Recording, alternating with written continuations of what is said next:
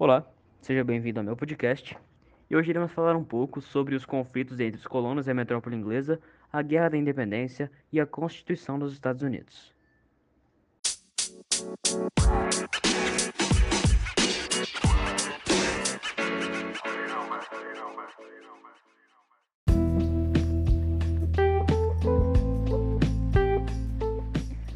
Entre os séculos 17 e 18, Inglaterra e França, as duas maiores potências da Europa à época, envolveram-se em diversas disputas pelo controle de novos territórios ou por maior influência política no continente europeu. Um dos confrontos mais significativos foi a Guerra dos Sete Anos, de 1756 até 1763, que culminou na derrota francesa. Durante o período que durou o conflito, a Inglaterra aumentou significativamente os, gastos militares, enfraquecendo os cofres públicos. Para recuperar os recursos perdidos, o governo inglês decidiu reformar a administração de seu império, controlando mais de perto suas colônias e promovendo o aumento dos impostos. Em 1764, os ingleses aprovaram leis que aumentavam os impostos de diversos produtos, como o açúcar, e proibiam os colonos de comprarem uma série de artigos de outro país que não fosse a Inglaterra. Apesar das reclamações, o governo inglês seguiu criando novas leis que prejudicavam os interesses dos colonos. Isso fez com que os colonos começassem a boicotar as mercadorias vindas da Inglaterra e passassem a questionar o direito do parlamento britânico de impor taxas às colônias. Os protestos dos colonos não impediram a Inglaterra de continuar criando novos impostos na década de 1770, além de outras leis para ampliar os controles sobre os colonos. A Inglaterra reagiu criando as chamadas Leis Intoleráveis. Entre outras medidas, elas fecharam o porto de Boston e restringiram o autogoverno de Massachusetts, desafiando a tradição das colônias inglesas da América do Norte. Diante de tudo isso, os colonos decidiram se reunir para discutir sobre como enfrentar a situação.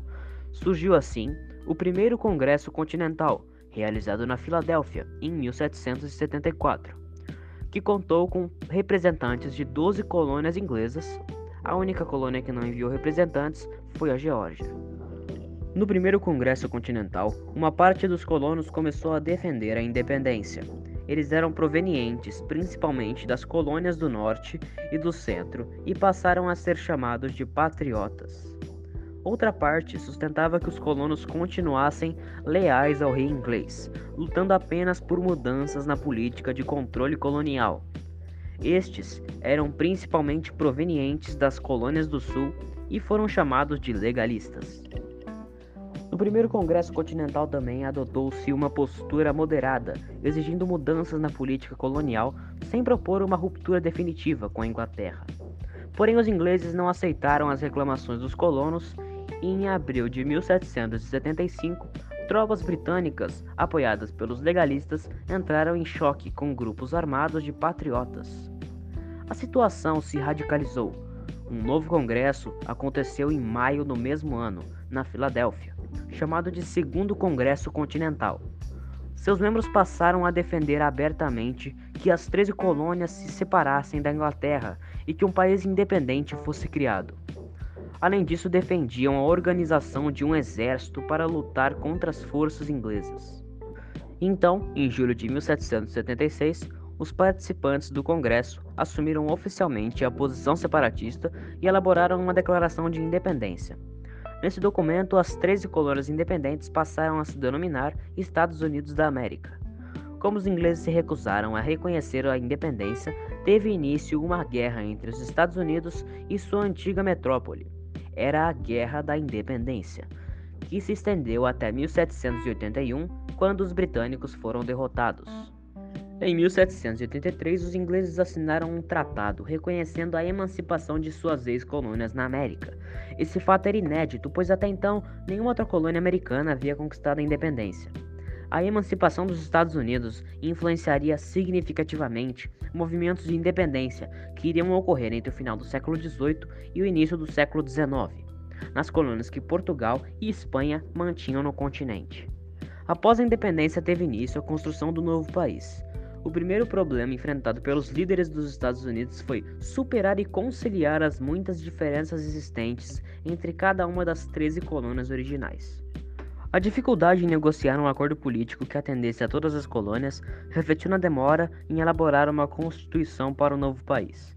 Ela só foi proclamada em 1787 e trazia grande influência no pensamento iluminista.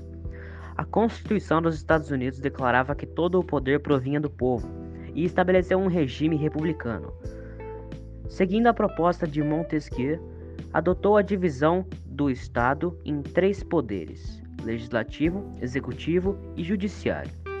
Além disso, assegurava aos cidadãos um conjunto de direitos políticos e civis, garantindo a liberdade de expressão, de participação política e de crença religiosa. Essa Constituição também criou um governo central que administraria o país, mas concedeu liberdades aos estados, de modo a conciliar os interesses distintos e a manter a unidade do novo território. As liberdades garantidas pela Constituição dos Estados Unidos não foram concedidas a todos. A escravidão não foi abolida e todas as pessoas escravizadas permaneceram sem os direitos previstos pela Carta Magna. O mesmo ocorreu com as populações indígenas que viviam no território do país. A Constituição também estabeleceu o voto censitário e masculino, ou seja, apenas homens de posse podiam votar. As mulheres só puderam votar em 1920. Espero que eu tenha te ajudado. Vou terminando a minha explicação aqui. Então, um grande abraço e falou!